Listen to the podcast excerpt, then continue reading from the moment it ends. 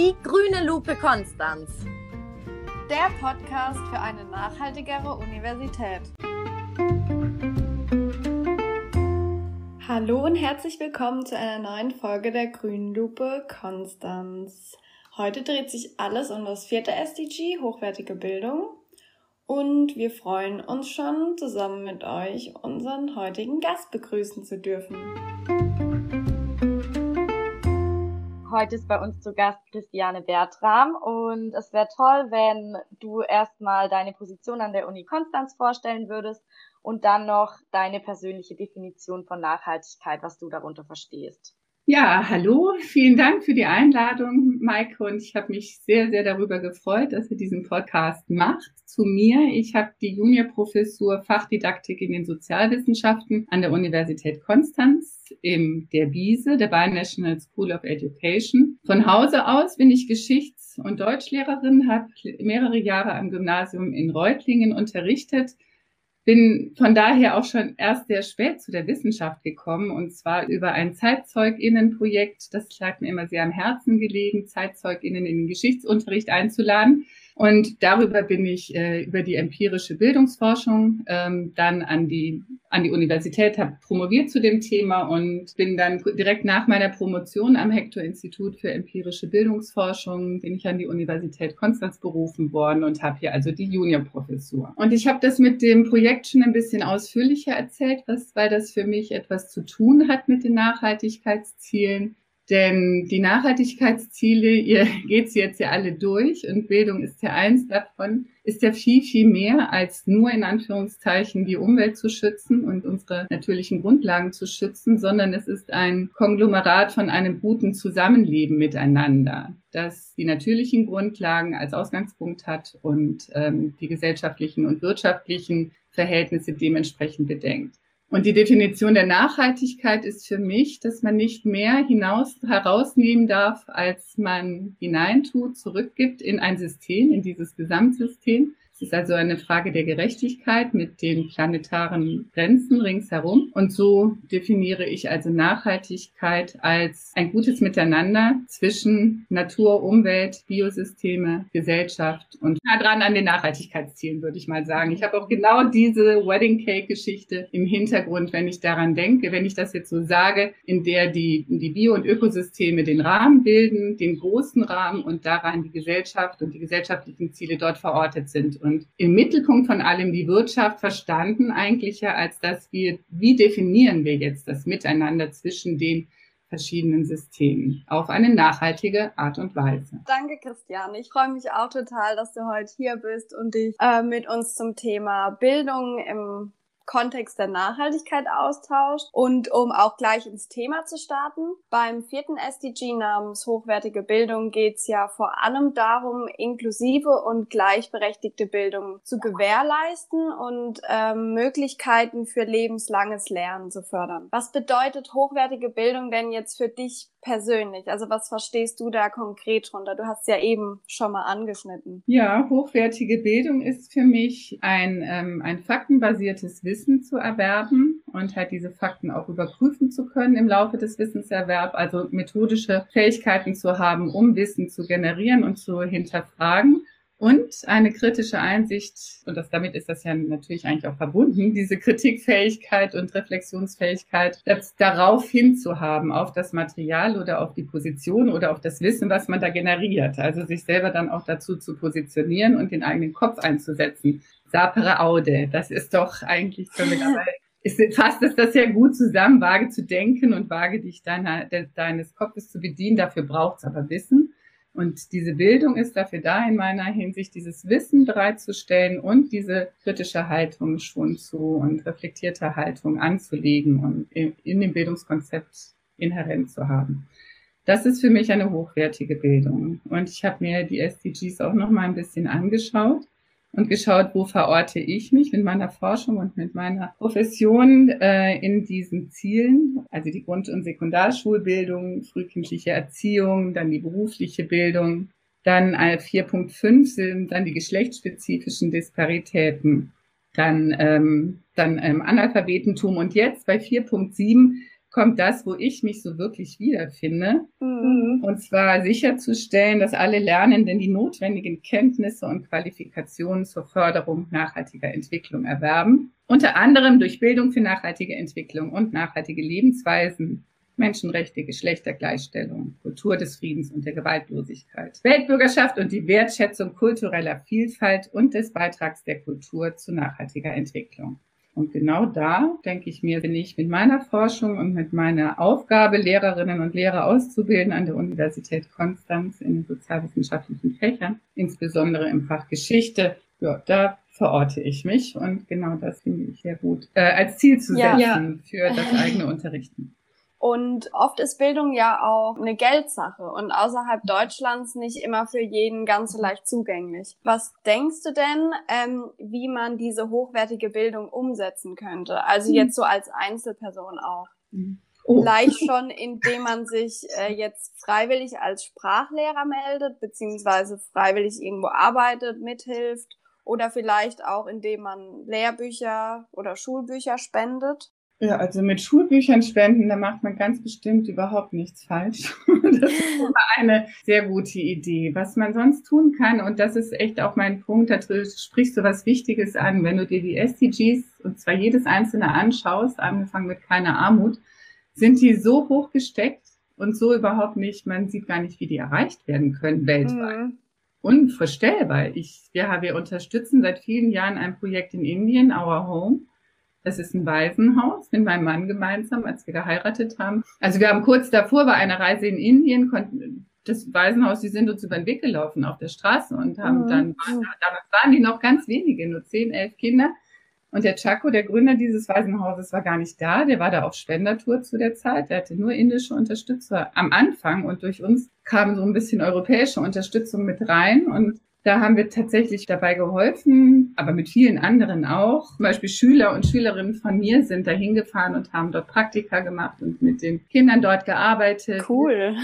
Wir haben einen Verein gegründet und haben es sehr intensiv unterstützt und also auch den Bau von Wohnräumen. Ein Mädchenhaus wurde dann mit dem Geld von Our Home Germany gebaut oder die Schulausbildung der Kinder dort unterstützt. Das passt schon alles da rein, nur ich kenne es halt auch aus der Innensicht und es ist wirklich wahnsinnig schwierig und fast unmöglich, immer ein richtig gutes Gefühl dabei zu haben, dass es stimmt, was man tut. Weil man nämlich aus dem Westen mit dem europäischen deutschen Kompetenz bei der letzten großen, da haben wir sehr viele Freunde und Freundinnen mitgenommen, die mit in dem Verein aktiv waren. Hatten wir Ingenieure dabei und, und Geologen und Architekten und was, also immer einer. Das waren halt die Berufe der, ähm, der Vereinsaktiven und dachten wir, wir retten hier die Welt und da es geht nicht so einfach. Man darf gar nicht helfen in Indien. Das war im Government untersagt. Das ist dann immer schon halb illegal und es wird auch nicht unbedingt so angenommen und man ist dann auch wieder weg. Also es ist super komplex. Und ein Punkt, ein schwieriger Punkt ist, ich weiß jetzt, das gehört jetzt nicht so direkt da hinein, aber bei der ganzen Interkulturalität ist es wirklich auch ein Problem, wenn man für lange Zeit woanders hingeht und sich dort verliebt und sich wirklich committet irgendwo, was man ja tun sollte, mhm. dann hat man zwei Heimaten in sich drin oder zwei Bezugspunkte, die räumlich weit auseinander liegen und es erforderlich machen, dass man fliegt oder irgendwie diese Entfernung überwindet. Und das finde ich wirklich auch problematisch. Und da spreche ich aus der Erfahrung mit einer Familie, meine Herkunftsfamilie, die in der Zwischenzeit in ganz Europa verstreut ist, weil wir alle sehr reiselustig waren, sehr offen für andere Kulturen, was toll ist. Wir können jetzt überall hin, kriegen überall einen tollen Einblick, aber mhm. was ich auch wirklich schwierig finde, sobald es um Familienfeste geht oder mhm. um die Pflege der Eltern. Also, hm, es hat immer mehrere Seiten. Aber jetzt wird es ein bisschen persönlich. für euch, aber ich denke, es ist wirklich nicht einfach und das muss man sich auch klar machen. Was tue mhm. ich eigentlich? Und sich daher sehr gut informieren. Du hast ja gerade auch schon so konkrete Projektchen angesprochen. Mhm. Ähm, das ist vielleicht für unsere ZuhörerInnen auch äh, total interessant. Wie sieht es denn dann in der Forschung aus? Mhm. Also könntest du uns da vielleicht ein konkretes ja. Projekt vorstellen, ja. wie man da zum ja. Thema Nachhaltigkeit ja. in der Bildung arbeitet. Ja, sehr gerne. Und zwar ist es nämlich mein Lieblingsthema, mit dem ich auch wirklich, mit dem ich in, äh, in die Wissenschaft gekommen bin, die Arbeit mit ZeitzeugInnen im Geschichtsunterricht. Und daraus hat sich ein großes Forschungsfeld ergeben. Also ich habe ja in der empirischen Bildungsforschung promoviert und da gelernt mit quantitativen Methoden und der quantitativen Denkweise umzugehen und diesen Forschungsprozess mitgemacht. Diese erste Zeitzeuginnenstudie war schon eine randomisierte, kontrollierte Interventionsstudie mit 30 Klassen, jeweils 10 in einer Bedingung, 10 Klassen in einer Bedingung, insgesamt 900, über 900 SchülerInnen, wurden alle von mir unterrichtet. Das war eine wirklich anspruchsvolle Studie, die auch sehr gut, die ich sehr, sehr gut publiziert habe und ähm, aus der sich vieles ergeben hat. Zum Beispiel Kompetenzerfassung. Wie kriege ich eigentlich raus, was die Schülerinnen und Schüler, also was ist es genau, was sie lernen sollen und erkennen sollen und können sollen? Was sind diese historischen Kompetenzen und wie kann ich die erfassen mit standardisierten Fragebögen oder mit, mit offenen Aufgabenformaten. Also diese Kompetenzmessung ist eins dieser Forschungsfelder. Das ist aber noch, hat noch nicht so viel zu tun mit der Nachhaltigkeit. aber wir brauchen solche Instrumente, um Forschung zu betreiben. Und mhm. aus der ersten Zeitzeuginnenstudie ist einmal, ist der Kontakt entstanden zu Medienkünstlerinnen in Berlin die ähm, ihre Masterarbeit ge geschrieben haben und von meiner Zeitzeugenstudie gehört haben. Und mit denen gemeinsam habe ich die Generation 1975 befragt. In West- und Ostdeutschland, also in Baden-Württemberg, Brandenburg Ost- und West-Berlin. Da waren wir nicht alleine. Als Partner hatten wir dabei die Stiftung Berliner Mauer und das Archiv Deutsches Gedächtnis in, an der Fernuniversität in Hagen. Daraus sind 26 ZeitzeugInnen-Interviews entstanden, Oral History-Dokumente, die wir wissenschaftlich auswerten, aus denen wir Videoinstallationen erstellt haben. Eine ist im Haus der Geschichte Baden-Württemberg zu sehen. Generation äh, 1975 mit 14 ins neue Deutschland. Und in Berlin ist es auch zu sehen bei der Stiftung Berliner Mauer. Und wir nutzen diese Interviews in einer neuen, großen, noch größeren, von der DFG geförderten Unterrichtsstudie, wieder eine Interventionsstudie, aber jetzt werden die Lehrkräfte selber, die fortgebildet wurden, mit ZeitzeugInnen arbeiten, die entweder live in die Klassen kommen oder mit den Videos. Und hier nehmen wir die Generation 1975, die jeweils als Pärchen in die Klassen kommen und die Lehrkräfte werden in einer zentralen Lehrerfortbildung vom Zentrum für Schulqualität und Lehrerbildung ausgebildet. Und das Spannende an dieser Generation 1975 ist, dass das sind ja so junge, die waren damals 14, als die Mauer fiel und Natürlich ist es klar, dass die ganz unterschiedliche Erinnerungen haben an ihre, also die haben alle die Erinnerung glückliche Kindheit zufrieden, keine Sorgen. Und 1989 dann änderte sich im Osten alles und im Westen gar nichts. So mal verkürzt gesagt. Das ist ja eigentlich kein Wunder. Aber jetzt 30 Jahre später befragen wir sie, da sind sie Erwachsene, Mitte 40. Und was wir beobachten in der Stichprobe, die wir ganz zufällig gesucht haben, also durch eine, Presse, eine Pressemitteilung rausgegeben, in allen möglichen Kanälen, Social Media, was weiß ich nicht alles, und dann ausgewählt nach der parteipolitischen Präferenz zum Beispiel mit der Sonntagsfrage und nach allen möglichen Proportsachen, dass das einigermaßen ausgewogen ist, die Stichprobe. Also da haben wir uns wirklich Mühe gegeben. Und bei den Ostdeutschen zeigt es sich, egal welcher Bildungsstand, sonst was, sie wissen sehr viel über die DDR und über die Bundesrepublik früher und danach und haben eine, natürlich eine gute Kenntnis der Transformationszeit. Im Westen hingegen ist ganz wenig Wissen überhaupt vorhanden und ganz wenig Verständnis oder ja, Hinwendung dazu, was da eigentlich passiert ist. Gar kein Wissen. Und eigentlich noch auf dem, in einem ähnlichen Level eine ähnliche Einstellung wie vor 30 Jahren. Es sei denn, man hat sich auch rausbewegt. Es gibt natürlich auch einige in der Stichprobe, die viel reflektierter sind, die jetzt in Berlin wohnen oder in Brandenburg oder in, irgendwo im, im Osten, in Osteuropa jetzt gerade tätig sind. Bei denen ist das natürlich nicht so und auch nicht bei allen, die in Baden-Württemberg geblieben sind, aber bei vielen.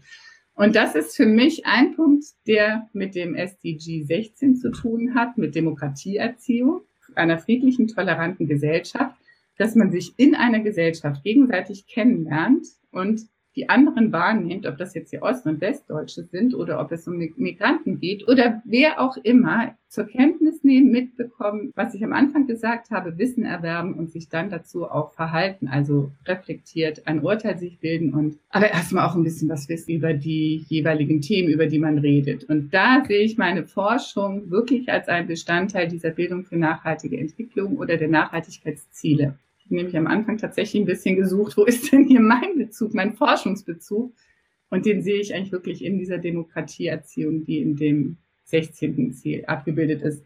wobei natürlich unbenommen ich die Bildung für nachhaltige Entwicklung im Hinblick BNE in Ziel 4 ist für mich Bestandteil meiner Arbeit, meiner Lehre zum Beispiel und, ähm, und meiner Aktivitäten an der Uni Konstanz. Also da habe ich noch ein sehr viel breiteres Verständnis davon. Aber wenn ihr nach meiner Forschung fragt, dann sehe ich mich dort in dem Ziel repräsentiert was man so ein bisschen aus dieser, diesem Forschungsstand äh, und auch der persönlichen Geschichte zur Entwicklungshilfe rausziehen kann, ist ja eigentlich, dass Wissen eine große Rolle spielt und auch Offenheit gegenüber Unbekanntem wichtig ist, um nachhaltig handeln zu können, auch was die Wissensentwicklung angeht. Und dementsprechend würden wir jetzt insofern noch den Podcast beenden, indem wir dich, liebe Christiane, danach fragen, was ist denn deine persönliche Vision für Nachhaltigkeit, beziehungsweise was ist denn die Vision der Nachhaltigkeit von der Uni Konstanz?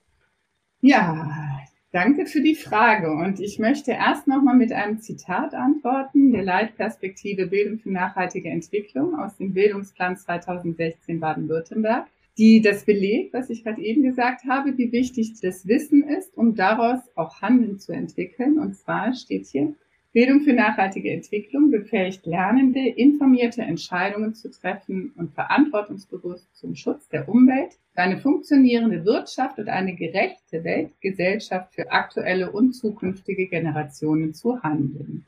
Nachhaltige Entwicklung setzt Lernprozesse voraus, die den erforderlichen mentalen und kulturellen Wandel befördern. Das bedeutet, als dass die Schülerinnen und Schüler als Konsumenten in ihrem Beruf durch zivilgesellschaftliches Engagement und politisches Handeln einen Beitrag zur nachhaltigen Entwicklung leisten können. Und das ist ja das, auf das wir Lehrkräfte alle verpflichtet sind. Das gilt für alle Fächer als eine der Leitperspektiven und die liegt mir wirklich sehr am Herzen für die gesamte Uni Konstanz. Und ich bin sehr froh, dass ich mit dieser Einstellung an der Uni Konstanz offene Türen einrenne. Nicht nur bei den Studierenden, also einmal wichtig, ihr seid ja selber das Green Office, die von sich aus genau das befördern wollen und sehen, es ist eine gesellschaftliche, soziale, mentale, kulturelle Frage und Wandel, der ist nicht leicht, den umzusetzen. Und da erfordert ein ganz großes Umdenken, eine große Transformation. So ist das Gutachten des Wissenschaftlichen Beirats für globale Umweltfragen der, an der Bundesregierung Deutschland. Die nennen das die große Transformation, die ansteht für diese Gesellschaft. Dafür gibt es Konzepte, aber diese Konzepte müssen auch wählbar werden und umgesetzt werden und angenommen werden. Und dafür ist die Bildung für nachhaltige Entwicklung und überhaupt nachhaltiges Handeln extrem wichtig. Und ich sehe es an der Uni Konstanz, zum Beispiel in der Gründung eines Prorektorats Nachhaltigkeit und Digitalisierung. Das ist einfach spitze und, und besetzt mit einer, mit derjenigen, mit Christine Peter, einer Chemikerin, die die Scientists for Future Organisation und Bewegung in Tübingen echt mit angeführt und geprägt hat von Anfang an. Und da, also jetzt kein, das ist kein Greenwashing, wenn man sie da ein, wenn sie diese Stelle hat, würde ich sagen. Also das ist eine große, und ich merke es, wir, wir, ich habe jetzt zum Beispiel ein Proposal eingereicht für den nächsten Programmkongress der Qualitätsoffensive Lehrerbildung. Daraus wird, wird ja die Wiese finanziert. Das ist ja ein Projekt des Bundesministeriums für Bildung und Forschung. Und in, bei dem nächsten Programmkongress würde ich gerne ein Panel machen, in dem sich die ganzen Akteure und Akteurinnen der Uni Konstanz und der Pädagogischen Hochschule Thurgau oder einige von denen, es gibt viel mehr zusammenfinden und diese fachwissenschaftliches Thema beleuchten und auch zeigen, was sie konkret an ihren Institutionen tun. Denn diese Entwicklungspläne selber nachhaltig zu handeln als Organisation gibt es an der PHTG, gibt es an der Uni Konstanz und das ist also auch ein Teil dieses Panels. Es geht wirklich immer um Wissen, Denken und dann Handeln. Was können wir tun? Und ergänzt wird das Ganze noch durch ein Feedback oder eine Abschlussdiskussion mit dem, mit der äh, zweiten und dritten Phase der Lehrerinnenbildung. Egal. Also das ist meine Vision eigentlich für alles, dass wir die Expertise, die wir an der Uni Konstanz haben und an der HTWG, da gibt es ja auch sehr, sehr eingeführte und tolle Kooperationen mit den LiteraturwissenschaftlerInnen auch, Kirsten Malke zum Beispiel, Timo Müller, die total viel Initiative reinbringen, wissenschaftliche Expertise und an der Uni Konstanz zum Beispiel die Reihe äh, Environmental Humanities durchführen. Also das macht Timo Müller. Also all diese Initiativen sollen wir bekannt machen, dann machen wir eins davon mit diesem Podcast. Und weil das so ist, dass ich überall merke, wir rennen offene Türen ein mit dem Thema, habe ich echt die Hoffnung, dass es so ein Momentum gerade gibt und dass man tatsächlich in Richtung nachhaltiges Handeln gehen kann. Das ist meine Vision. Und da habe ich den Eindruck, bin ich an der Uni Konstanz und der Wiese ganz gut aufgehoben. Das war doch ein sehr schönes Schlusswort. Das hoffen wir natürlich auch, dass wir uns gerade in so einem Momentum befinden.